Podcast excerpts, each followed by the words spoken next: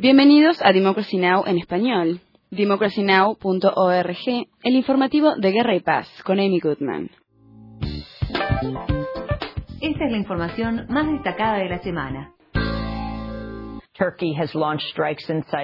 Turquía lanzó ataques dentro de Siria luego de que una bomba lanzada desde territorio sirio ultimara a cinco civiles turcos. Las víctimas eran una familia de cinco personas de un pueblo cercano a la frontera siria.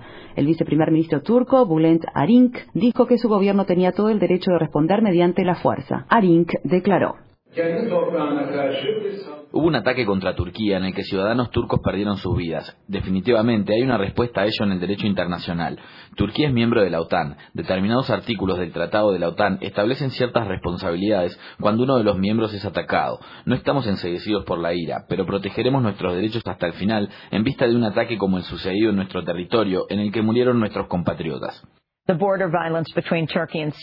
La violencia en la frontera turco-siria ocurrió apenas horas después de que docenas de personas fueran asesinadas en una serie de ataques con bomba en la agitada ciudad siria de Alepo. Activistas afirman que alrededor de 40 personas murieron y otras 90 resultaron heridas. La mayoría eran miembros de las fuerzas del gobierno sirio. Mientras tanto,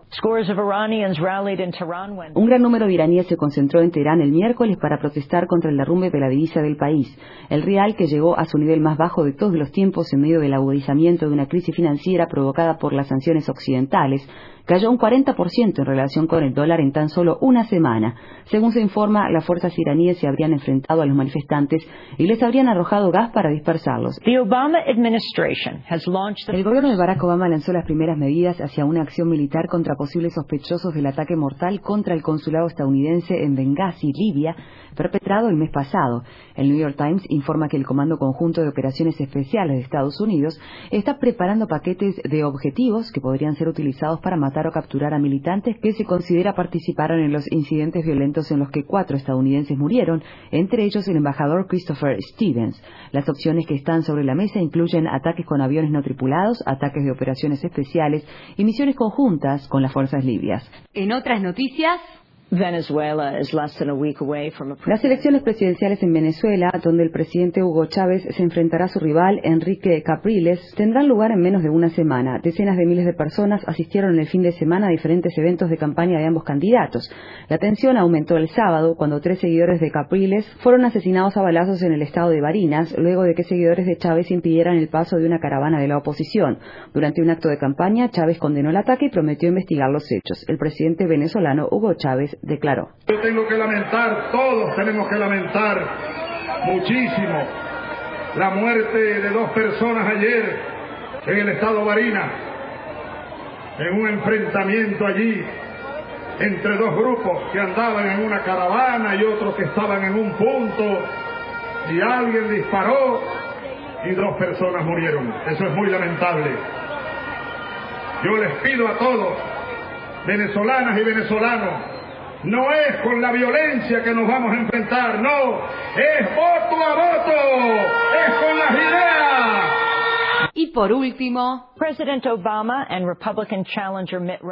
presidente Barack Obama y su rival republicano Mitt Romney se enfrentaron el miércoles por la noche en Denver en el primero de tres debates por las elecciones presidenciales. Romney, quien está debajo de Obama en las encuestas de varios estados reñidos, intentó reactivar su campaña con un enérgico ataque contra los que denominó el gobierno de goteo del presidente Obama. Mitt Romney dijo, me preocupa que el camino en el que estamos ha fracasado. El presidente tiene una opinión muy parecida a la que tenía cuando se presentó por primera vez en las elecciones hace cuatro años, de que una mayor intervención del gobierno, un gasto más elevado, mayores impuestos, más regulación, lo que podemos llamarle gobierno de goteo, funcionaría. Esa no es la solución adecuada para Estados Unidos. Le devolverá al país la vitalidad que hará que Estados Unidos se ponga nuevamente a trabajar.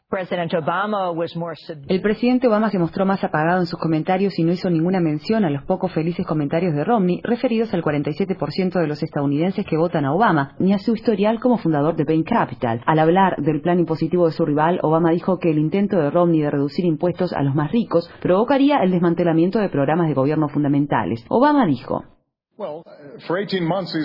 Durante 18 meses ha realizado campañas sobre la base de este plan impositivo y ahora, cinco semanas antes de las elecciones, no menciona su gran idea innovadora. Y el hecho es que si disminuye las tasas del modo en que describe usted, gobernador, no es posible lograr suficientes deducciones y habrá lagunas que solamente afectarán a las personas de mayores ingresos para evitar o bien aumentar el déficit o grabar más a la clase media. Es matemática pura, es aritmética. Romney rebatió la afirmación de Obama de que su plan impositivo le costaría al país 5 billones de dólares de ingresos, pero reconoció que recortaría el gasto a los programas de gobierno, mientras que aumentaría drásticamente el financiamiento de defensa. En un golpe que pronto explotó en Twitter, Romney le dijo al moderador Jim Lehrer que le recortaría fondos a su empleador, PBS, a pesar de su predilección por un determinado personaje de Plaza Sésamo. Mitt Romney dijo. Lo lamento, Jim. Voy a recortar el subsidio a PBS. Voy a recortar el subsidio en otras áreas. Me gusta PBS. Me encanta Belardo. Y de hecho, tú también me caes bien. Pero no seguiré gastando dinero en cosas si implica pedirle prestado a China para poder pagarlas.